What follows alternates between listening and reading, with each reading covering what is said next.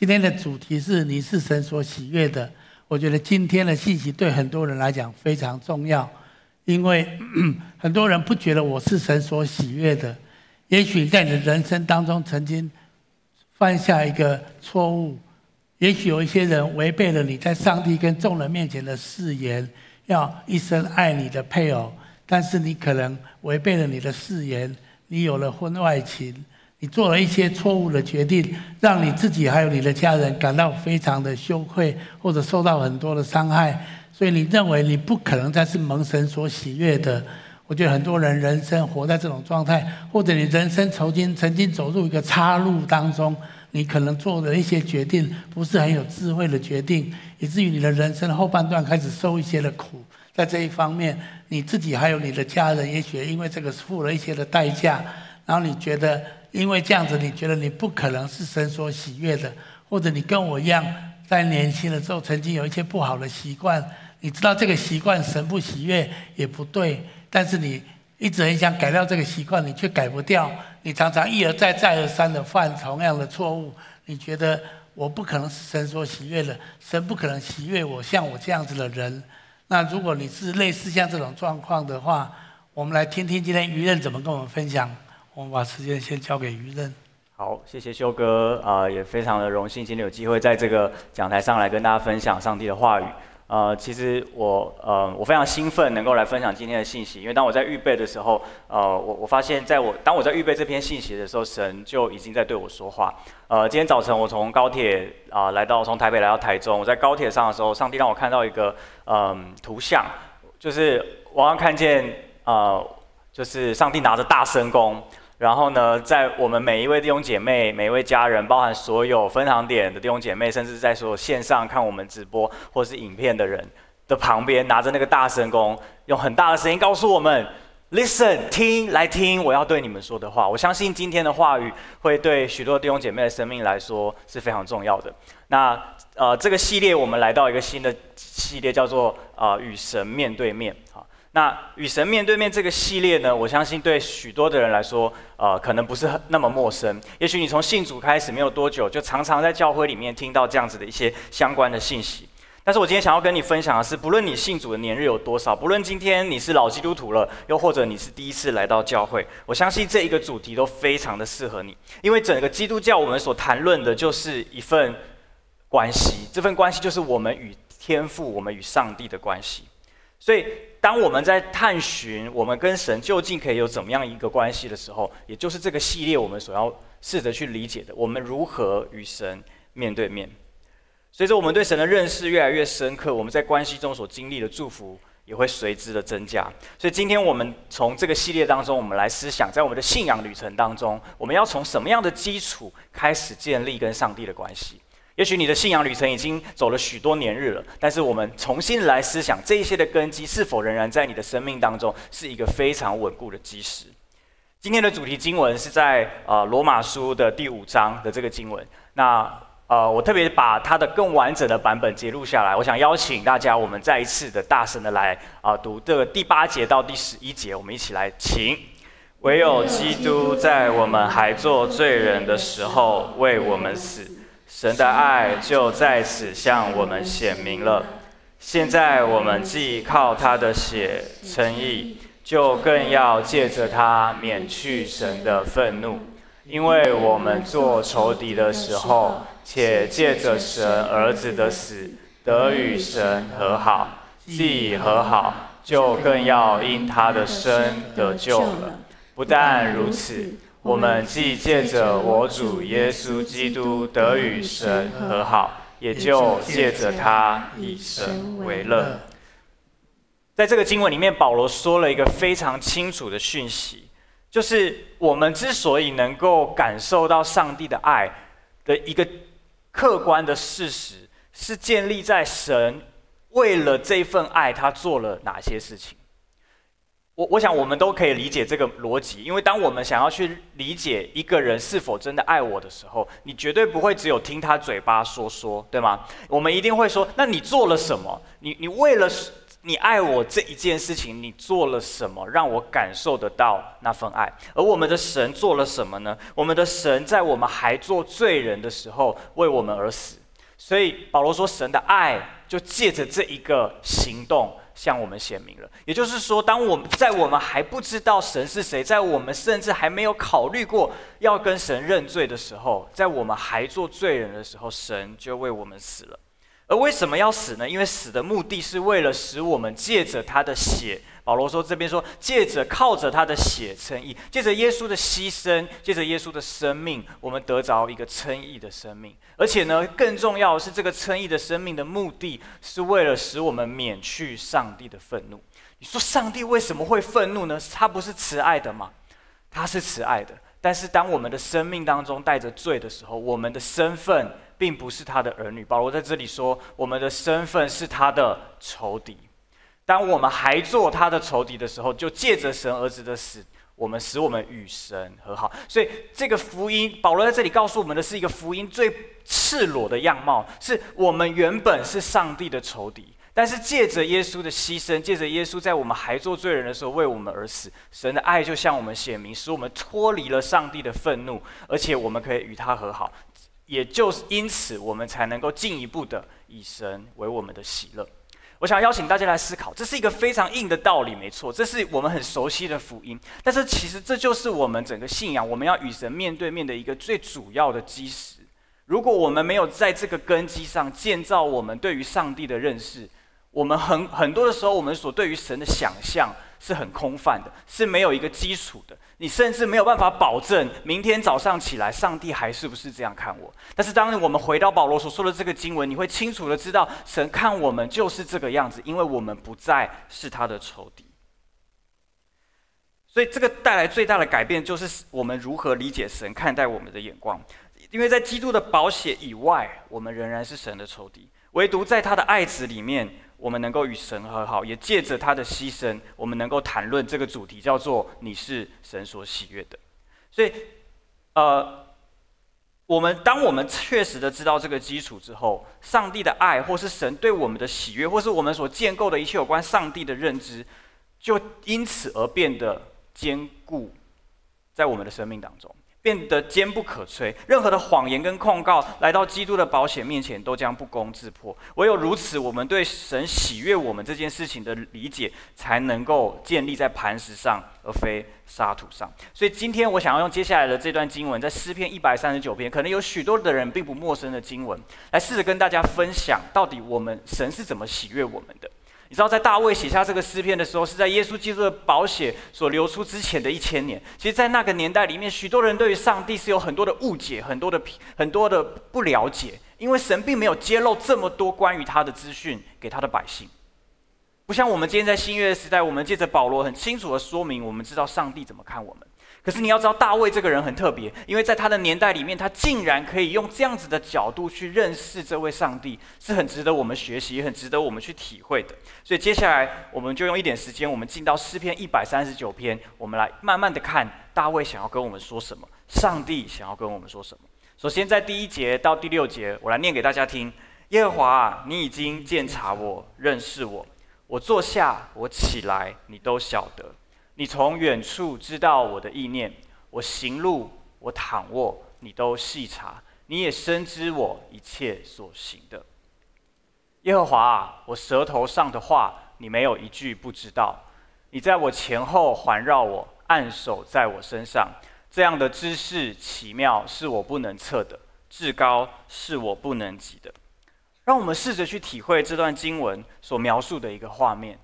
你看他说：“神啊，你已经鉴察我，你认识我。我坐下，我起来，你都晓得。你从远处就知道我的意念。我我走路的时候，我躺卧的时候，我睡觉的时候，我做任何事情的时候，你深深的知道我一切所行的。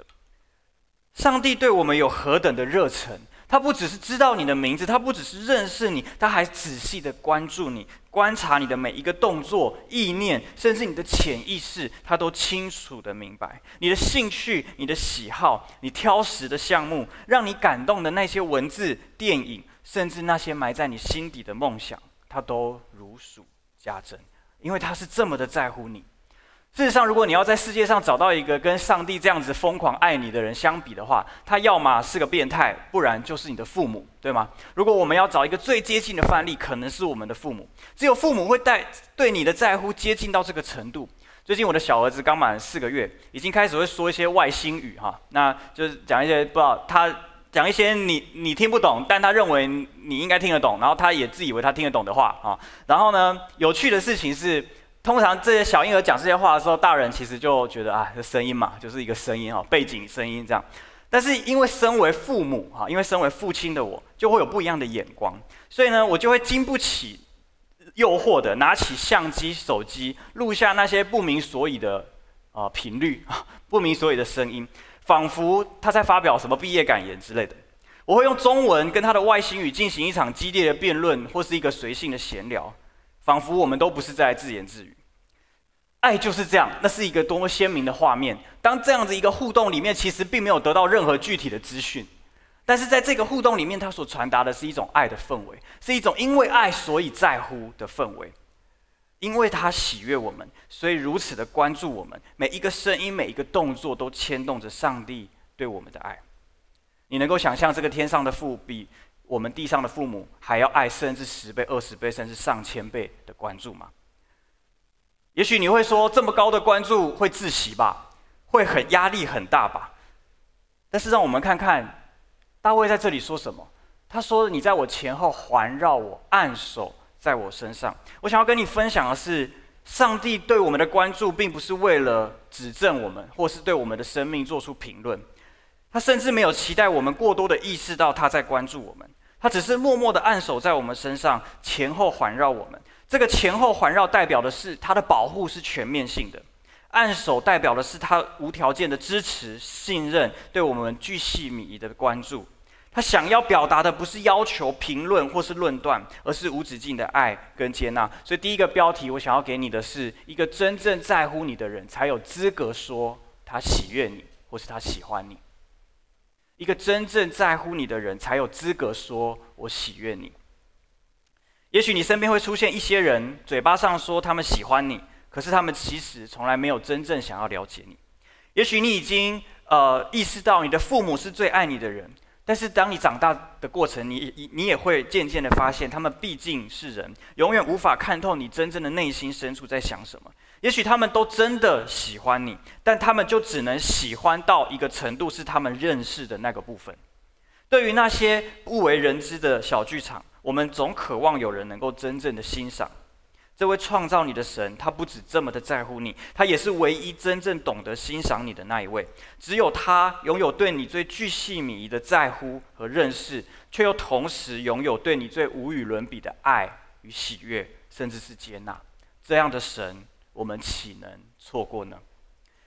所以诗篇接下来就，呃，大卫继续这样子的说：这一位这么在乎我们的神，他到底在做什么？他说：往我往哪里去躲避你的灵？我往哪里逃躲避你的面？我若升到天上，你在那里；我若在阴间下榻，你也在那里；我若展开清晨的翅膀，飞到海极居住，就在那里，你的手臂引导我，你的右手也必扶持我。在这段描述里面，我们不难发现，上帝好像一直在跟踪我们，对吧？我们到哪里，他就要到哪里；我们出现在哪里，他就好像不会去别的地方。我们永远都好像无法真正的逃离他的注视。你知道，我们的神不是只有在人生高峰等待你，他也在你的低谷当中陪伴你。我们的神是高峰的主宰，也是低谷的主宰。没有任何的地方他会嫌太远而无法为了你而抵达，也没有地方太大他找不到你，甚至没有地方太小他无法进入。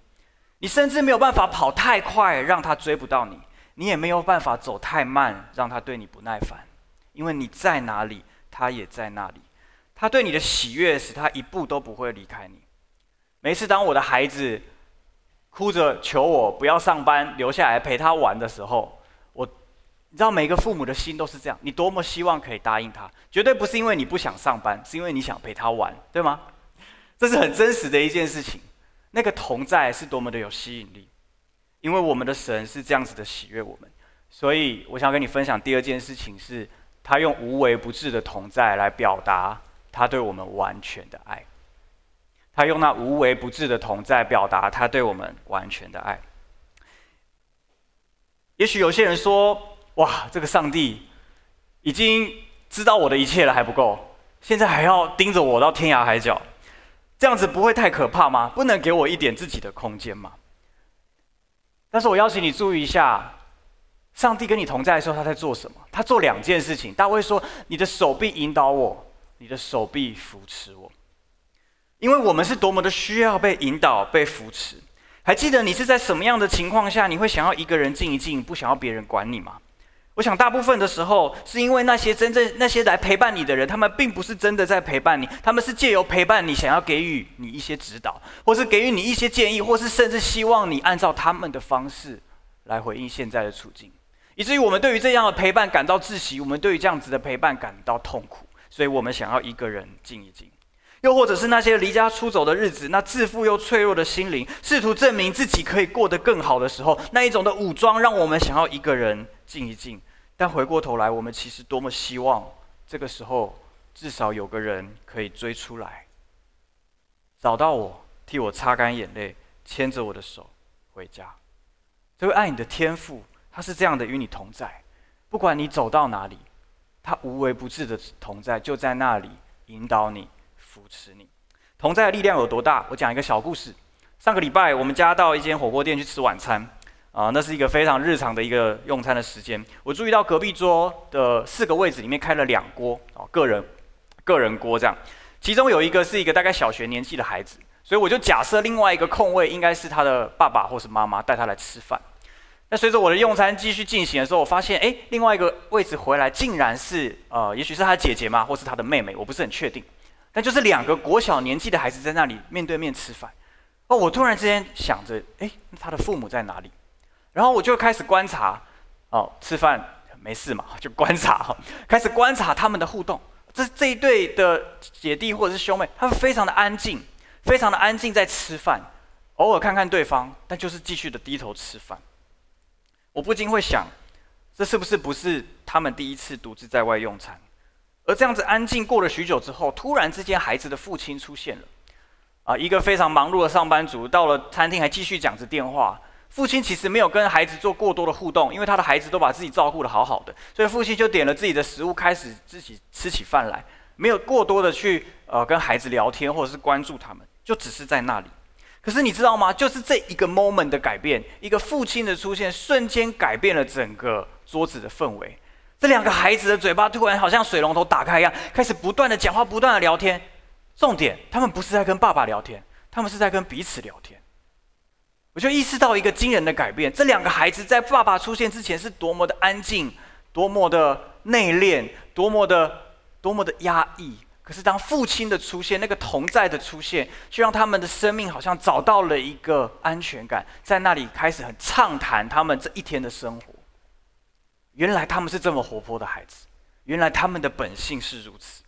我不禁好奇，父亲的同在到底有多大的魅力跟力量，让两个孩子的生命竟然有这么大的转变？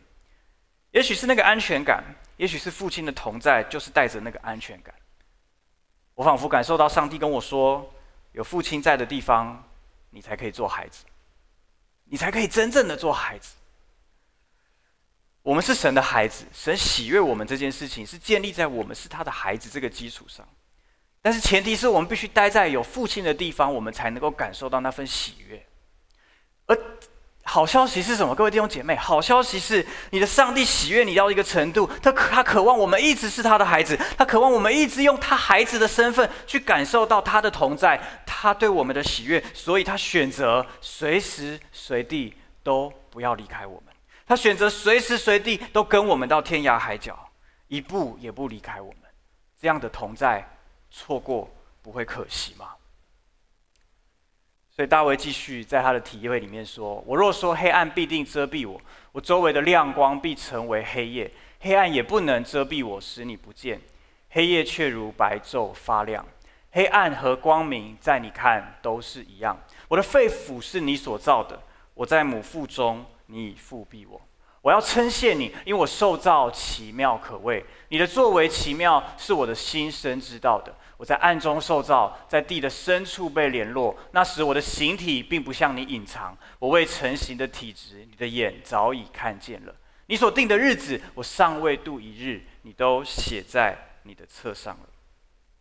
即使有了一位这么爱护、在乎我们的神，又无时无刻与我们同在，我们仍然难免觉得自己跌入黑暗的深渊。好像修哥一开始开场跟我们分享的，我们的生命会做出一些很、一些我们觉得很后悔的选择，我们的生命会有发生一些我们无法控制的改变，让我们对于自己的生命感到后悔，或是有一些的污点，甚至我们的生命有的时候是真的会进入黑暗的，是会没有光的，不是吗？大卫也是这么感受的，所以他才会写下这样子的文字。他说：“黑暗必定遮蔽我，我周围的亮光必成为黑夜。当风暴来袭，疫情肆虐；当疾病成为压垮骆驼的最后一根稻草；当忧郁突然之间成为你最熟悉的朋友，黑暗就是这么真实的如影随形。”生命中有黑暗，有软弱，有见不得人的小角落，也许会改变我们的感受，却不会改变上帝对我们的看法跟喜悦。你知道生命中最软弱无力是什么时候吗？大卫在这里跟我们分享，生命中最深的软弱，不是你穷困潦倒、散尽家财，不是你失恋、破产、失婚，甚至并非久病床榻或是寿数已尽，而是在生命最初的起点。所以，让我们看，他说。我在暗中受造，在地的深处被联络。你要知道，当精子跟卵子相遇的时候，是生命中最奇妙跟奥秘的时刻，可是却也是我们一生中最脆弱的时刻，不是吗？那是我们连意识都还没有产生的时刻，是我们的气息都还没有被唤醒的时刻，是我们对于自己生命的主权完全没有主宰能力的时刻。然而，我们的每一个细胞都在决定着我们的未来，而这每一个细胞已经在他的手中成长，因为我们的形体并不向他隐藏。一对父母怎么样在医生的诊间看着超音波，为着那腹中的胎儿欢呼？你的上帝也照样为着我们的生命来喝彩。是他在黑暗中听见我们第一个心跳，是他在黑暗中形塑了我们的五官，是他在黑暗中赋予我们生命一切的潜能与意义。甚至是梦想，而这一个在我们生命最黑暗的地方赋予生命意义的神，用行动表明他对我们的喜悦，比我们的软弱跟生命中的黑暗还要更加的真实，且更加的恒久。因为黑暗与光明，在他来看都是一样，他看见的是你，是他的喜悦，这样的爱，我们怎么能拒绝呢？所以第三个标题我要跟你分享的是，因为他看透你最深的软弱，他却从起初。就定义爱你，他看透你最深的软弱，却从起初就定义爱你。你会说，在深的最深的软弱，在我生命中最悲惨的时候，在我生命中最大的风暴中，我到底要怎么相信这件事呢？接下来修哥有一段非常宝贵的领受，要继续跟我们来分享有关这个主题。把时间交给修哥。我想，神对我们的爱，对在新约里面这样子描述，神不是今天这样子爱我们。神在旧约的时候，就是选择这样子来爱以色列人。我们来读下面耶利米书这段话好吗？我们一起来读一下来。古时耶和华向以色列显现，说：“我以永远的爱爱你，因此我以慈爱吸引你。”我们知道以色列是神的选民，所以神从万民万族当中拣选以色列人，跟他建立一个盟约。从这个过程当中，神来表达他对他的爱。那我也觉得以色列人跟上帝的关系也很能够预表我们跟神之间的关系。那以色列人真的是那么可爱吗？其实如果你了解旧约圣经，就知道以色列人其实是非常的不可爱。我们来看一下《生命记》这里有一段话，摩西跟以色列人怎么说好吗？我们一起来读下来。这是耶和华在摩押地吩咐摩西与以色列人立约的话，是在他和他们于何烈山所立的约之外。好，好，在这个地方，然后神跟他说：“我要跟你立约，我要把应许之地给你，迦南地给你。”可是。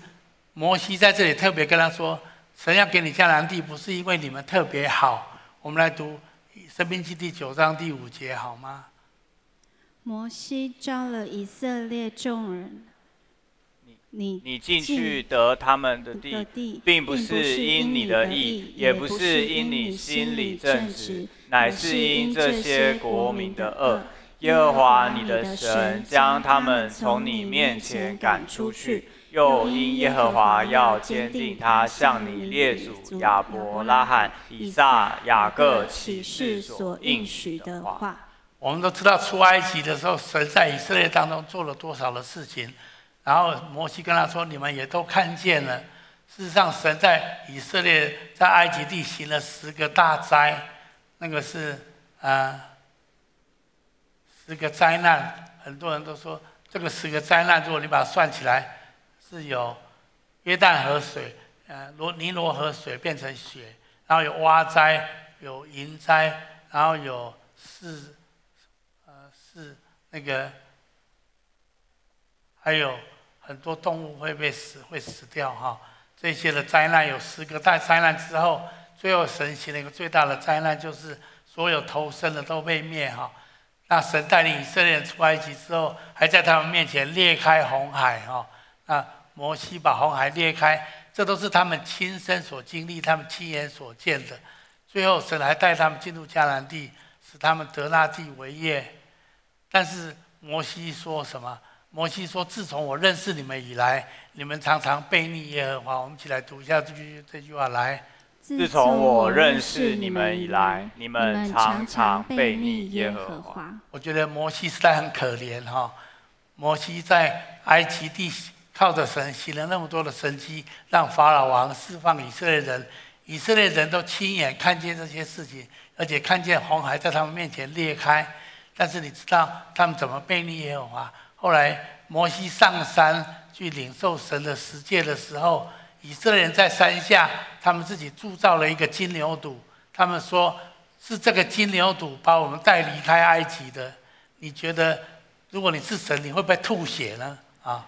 我要是摩西，我当场吐血这样子哈，啊，所以那一天摩西说，当我从山上下来的时候，我手上带着法版，那个在我的两手之间，摩西看到以色列人竟然铸了一个金牛犊，说带领他们出埃及的就是这个牛犊，这个神，这个这个偶像，摩西非常的生气哈，他就把这个法版摔碎哈，OK。那其实这在旧约圣经，如果你对旧约圣经有点概念的人，就有点了解。那你觉得神爱不爱以色列人呢？爱，但是以色列人这样对待他，他还爱他们吗？他还爱他们，而且最后还带他们进入迦南地，把他们带入那个地方，得那地为业哈。我想这就是神怎么对待以色列人，跟他今天对你我其实也是一样的。也许我们生命当中也曾经背叛神。也许我们曾经敬拜神，后来我们又去算命，又去找别的神明，找别的依靠。你会觉得说神一定不喜悦我，可是神怎么喜悦以色列人？神今天一样喜悦我们。这是旧约，其实新约也是一样。新约耶稣到最后最后晚餐的时候，圣经上在约翰福音第十三章第一节，这里有句话这么说，我们一起读下来。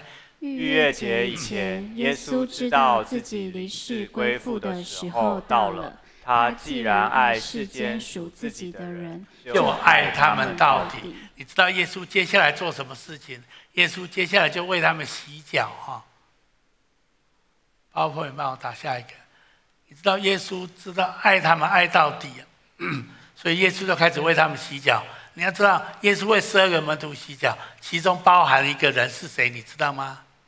犹大。对，耶稣知道犹大等一下就要出去卖他了。可是耶稣仍然为他洗脚，因为圣经上耶稣说，他既爱世间属自己的人，就爱他们到底哈。而且耶稣也在约翰福音六章三十七节说：“凡父所赐给我的人，我们一起读下来。凡父所赐给我的人，必到我这里来；到我这里来的，我总不丢弃他。”这就是神对我们的爱。请你跟旁边说：“神不会丢弃你的。”神不会丢弃你的，神爱你爱到底，神爱你爱到底。我们都知道，在耶稣洗脚的十二个门徒当中，彼得，耶稣要洗他的时候，还特别不好意思说：“耶稣不可以，你你这么尊贵，你不可以洗我的脚。”可是耶稣还是洗了他的脚。我们知道彼得后来做了什么事情？彼得后来三次不认耶稣，他是耶稣最爱的一个大门徒，可是因为他害怕，所以他拒绝承认他是耶稣的门徒。我们都知道彼得后来耶稣也是爱他爱到底。后来耶稣从死里复活之后，耶稣回去找彼得，邀请彼得，你要喂养牧养我的小羊。今天我要在这里说，我们当中有一些人，过去你曾经服侍神，你在神的国度里面很重要，你也曾经被神大大的使用，可是你好像曾经稍微走差，你可能也许在财务上或者在性关系上不是非常的纯正，以至于你觉得你做错了一些事情。你觉得神不可能再爱你，神不可能再用你了？你觉得你背叛了神？我今天要跟你说，没有，神爱你就爱到底，他还是要使用你，他的恩赐跟选召是没有后悔的。就像耶稣对彼得一样，神还是跟他说：“你如果爱我的话，你要喂养我的小羊，你要牧养我的小羊。”耶稣三次邀请彼得再次回到他的命定的里面去。圣经说，神的恩赐跟选召是没有后悔的。所以神对你我的爱是爱到底的爱。神说：“来到我面前来的人，我总不丢弃他。”所以神对我们的爱，从旧约到新约来看，神对我们的爱是基于他的本质跟应许，跟我们的表现无关。请你跟我说，跟我的表现无关。跟我的表现无关。有时候我们就觉得说，如果我表现不好，神一定不会爱我。如果曾经犯过什么样的错误，神一定不会喜悦我，所以神就放弃我了。不，圣经上说，神绝对不会丢弃我们的。神如果爱我们，他就爱到底，而且他在你身上的恩赐跟选召是没有后悔的。我要鼓励所有过去曾经有这样子的感觉，有一些东西卡住你对神的爱的信任的，我相信神对你的生命是有计划的，神会祝福来带领你。我想修哥分享的这一段是非常触动我们的，是真的是看到，也许我们生命中真的会有很多的很深的软弱，但是神他爱我们是基于他的本质，还有他所做的事情。基督教是一个基于神做了什么，而非人做了什么的一个宗教信仰。很多的信仰告诉我们，你要做什么，你要做很多的事情，你要奉，你要你要给足够的金钱，你要给出足够的时间，你要做够多的善事，你才能够得到你所要的。但是耶稣给我们的信仰是基于他为我们所做的，而且不是他未来要做的，是他已经完成的。他在我们的生命当中已经成就的那一切的救恩，还有那已经预备好要赏赐给我们每一位弟兄姐妹那丰盛的祝福。这个信仰是基于这个基础所建立起来的。我们跟上帝的关系是基于这个已经完成的救恩所建立起来的。也许你会问，一个这么在乎我，又时刻与我同在，连我最深的黑暗跟软弱都完全接纳的神，他到底有什么目的？他到底有什么目的？他想做什么？大卫是这么体会的。我们继续来看，呃，诗篇一百三十九篇十七到十八节，我们一起来读清。神啊，你的意念向我何等宝贵，其数何等众多。我若数点，比海沙更多。我睡醒的时候，仍和你同在。你知道神喜悦你，他就会对你的生命有很多的想法，他会对你的生命有计划。你知道你，当你爱你的儿子跟女你的女儿的时候，你会对他们的生命有很多的想法，很多的计划。虽然他们不一定喜欢，但是你会有想法，因为你足够爱他们。我们的神也是这样，也许他对我们的想法跟计划不一定跟我们自己的想法是一样的，但是因为他有一个最终极的目的，是要帮助我们活出我们自己的最好的那个版本。我们对于自己都有很多的版本。我想要做这个，我想要做那个，我要做这个工作，我要去那个地方读书，我要从这个职位升迁到那个职位。我们对自己的人生有很多的想法。我要住在哪个国家，在哪一个城市，哪个地方？可是你知道，只有在上帝的计划中，我们那个最好的版本才能够百分之一百的活出来。所以神他带着这样子的终极的目的，来对我们写下这比海沙更多的想法。而这个想法在我们的生命当中，他希望我们来数点，他希望我们来明白。但是这个明白到底要干嘛？到底要干嘛？他有一个最终的目的。大卫说：“我睡醒的时候，人和你同在。”这里的睡醒，除了你可以理解为早上醒来，甚至你更可以理解为我们生命的终点。当我们的生命的终点眼睛完全的闭上的时候，我们的眼睛会再次的打开。当我们在另外一个世界醒来的时候，我们会知道神与我们同在。大卫知道，即便今天他的眼睛不会再张开，他知道他再一次的看见的图像将是神与他同在。所以最后一个标题我要跟你分享的是，他对你的生命有计划，而这个计划是在永恒中与他面对面，在永恒中与他面对面。我们回到这个系列叫做与神面对面。呃，我跟修哥是分开准备今天的信息哈，但是修哥今天选择了摩西这个人是非常特别的，在圣经里面只有记载非常少数的人是能够跟神面对面的，其中最丰富的描述在旧约里面就是摩西了。圣经甚至描写到摩西跟神面对面到一个程度，是他跟上帝讲完话，他的脸会发光。你知道，我们如果跟神面对面，我们的会，我们的一部分会被改变吗？所以哥林多保罗在哥林多的书信里面告诉我们，我们好像对着镜子，从镜子里反照，看见主的荣光，于是我们渐渐变成主的样式。我们的生命会借着与神面对面，而更加的有他的样式，有他的形象。完成上帝起初在伊甸园里面就要成就的事情，是按着他的样式，按着他的形象造男造女。各位弟兄姐妹，我们的生命那最好的版本还没有来到。我们生命的最好的版本是，当我们有耶稣基督的形象，有上帝的样式在我们里面发散出来的时候，这个世界的万物就在等待上帝种子的显现。大卫在这里想通了一件事情。如果神最终的心意是要我们把我们带入永恒，那么我们跟他的关系就至关重要。所以大卫在接下来的诗篇里面这么说：“他说，神啊，你必要杀戮恶人，所以你们好流人血的离开我去吧，因为他们说恶言顶撞你，你的仇敌也妄称你的名。耶和华啊，恨恶你的，我岂不恨恶他们？我岂不憎嫌他们吗？攻击我的，我岂不憎嫌他们吗？我切切的恨恶他们，以他们为仇敌。”这段经文出现在诗篇一百三十九篇这个温柔的诗篇里面，显得非常的突兀。可是你有没有想过，大卫为什么在这里突然之间画风一转，去宣告了一个好像壁垒分明的两个阵营？是神啊！你看那些顶撞你的人，你知道吗？我想要跟你分享的是，因为大卫看清楚神要把他的生命带进永恒，他跟上帝的关系是这整件宇宙当中最重要、最重要的关键，所以他立刻做出了一个选择：我要当上帝的朋友，我不要当上帝的仇敌。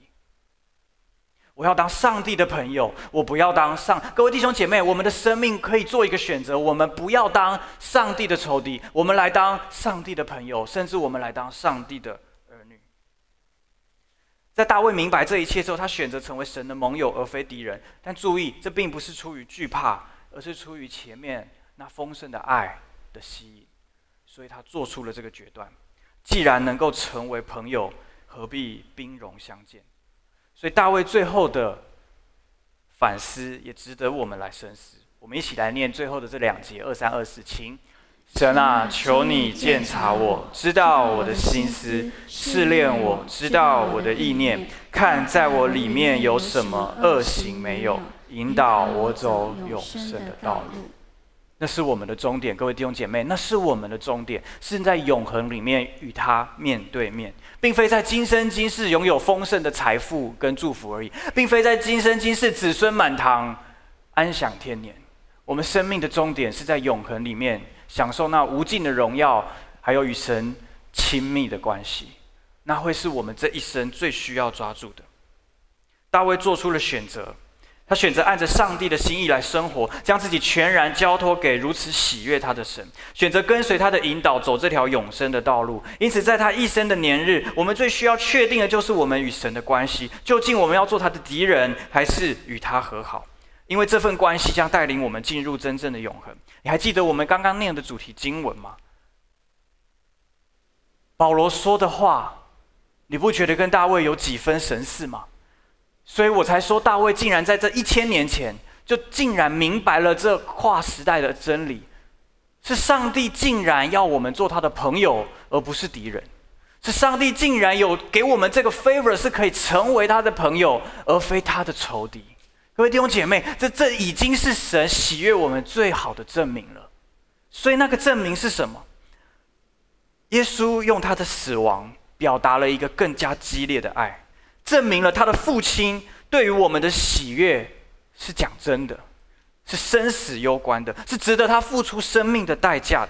耶稣的宝血为我们所流出来，而我们借着耶稣的宝血，在上帝的眼中成为他所喜悦的儿女，在他的里面，我们不再是神的仇敌，而是与他和好，以至于我们可以以神为乐。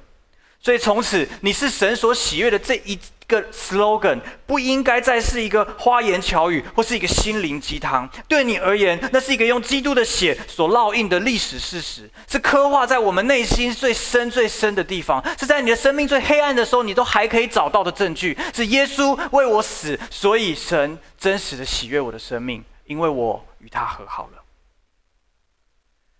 我们生命最大的喜乐。也不再会来自于某一件的神迹，或是某一个祷告、某应允而已。这些东西都很好，但那不应该是我们生命最大的喜乐。我们生命最大的喜乐，是当我们思想耶稣基督的牺牲，还有他对我们那无止境的慈爱，并且用他的血、用他的生命所换来的这个永恒的和平。我们光是思想这件事情，就应该有那诉说不尽的喜悦。因为在基督耶稣里，我们才能够真实的、深刻的去体认到这个事实：你是神所喜悦的。各位弟兄姐妹，你是神所喜悦的。我们一起来祷告。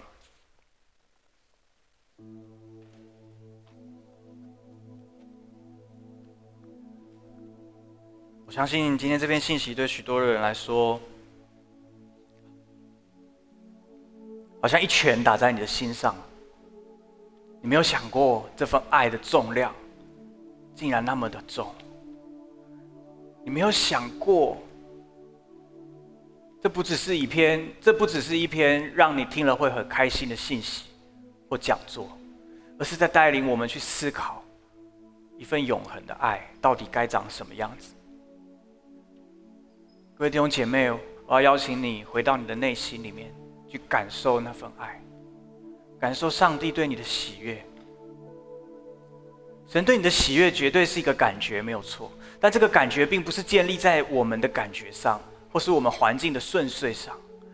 这个感觉应该是建立在他的话语，还有他已经做成那伟大的救赎工作上。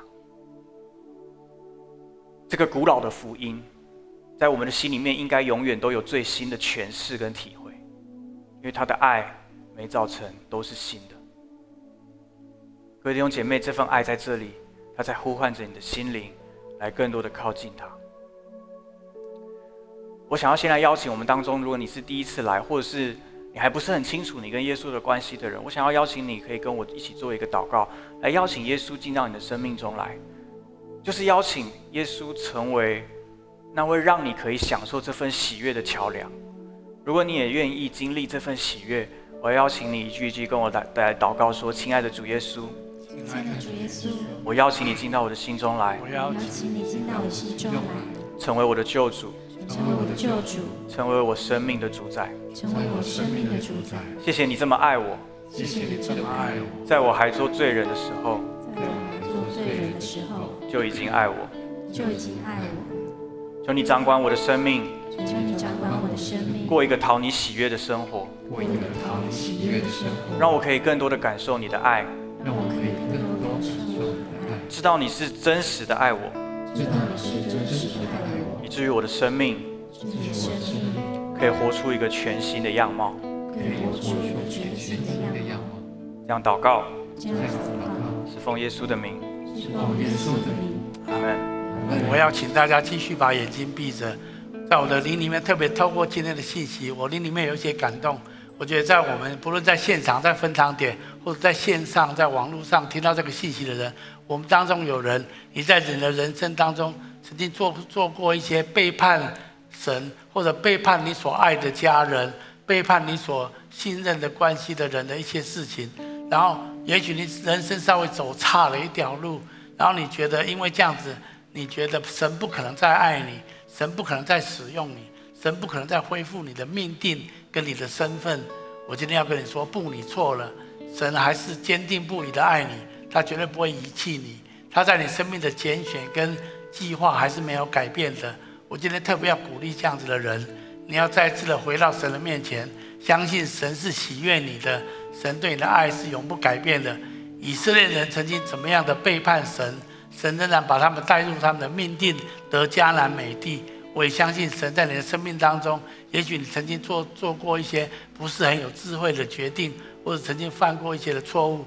可是神说，他对你的爱是没有改变的，他总是他总不会遗弃你的，他还是要选择你，邀请你跟他同行这条天路。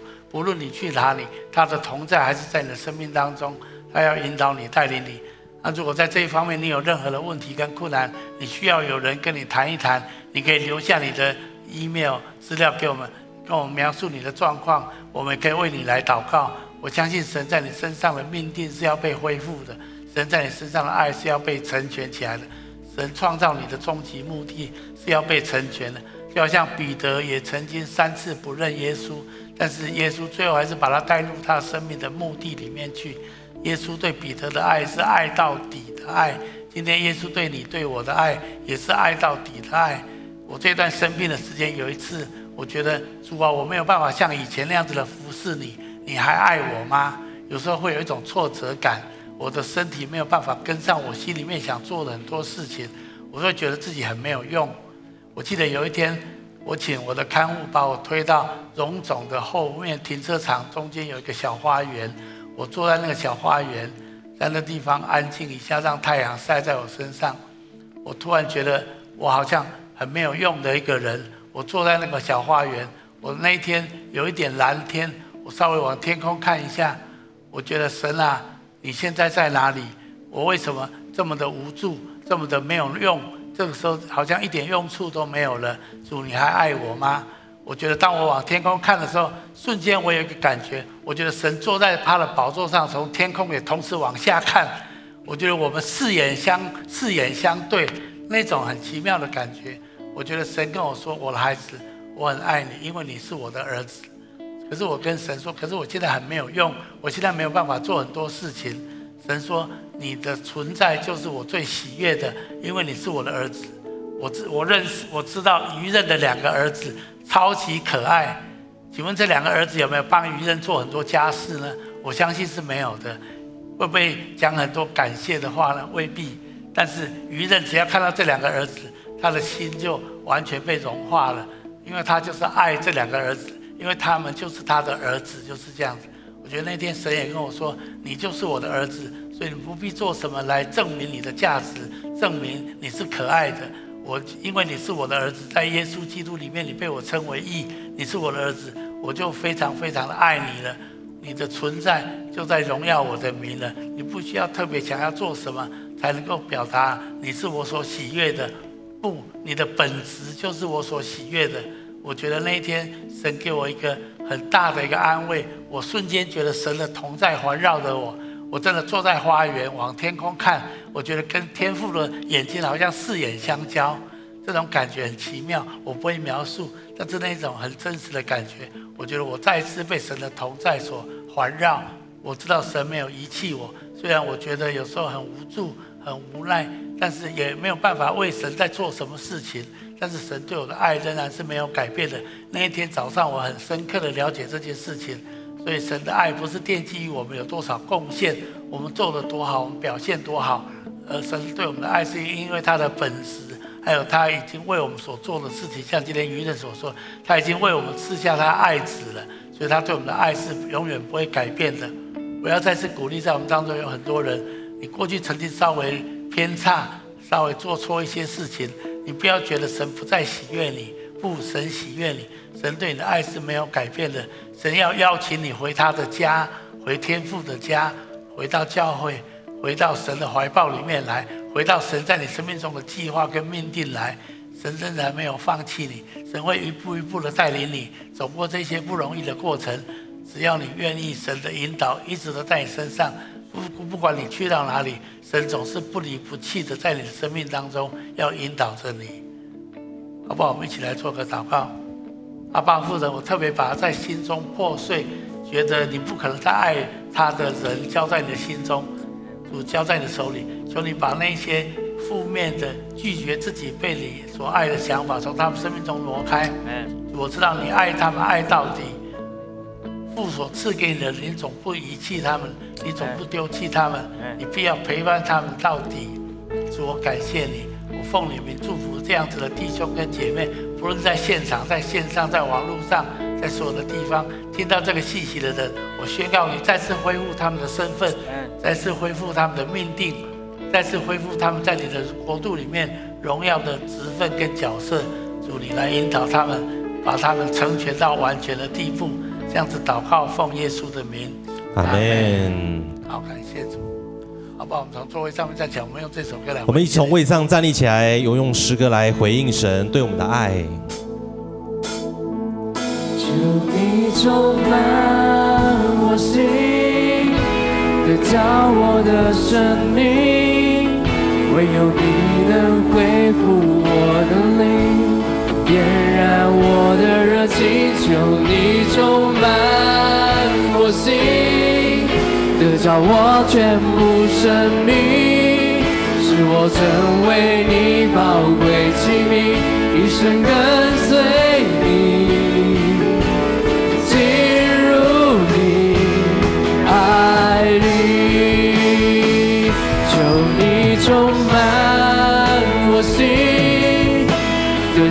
我的生命，唯有你能恢复我的灵，点燃我的热情，求你充满我心，得着我全部生命，使我成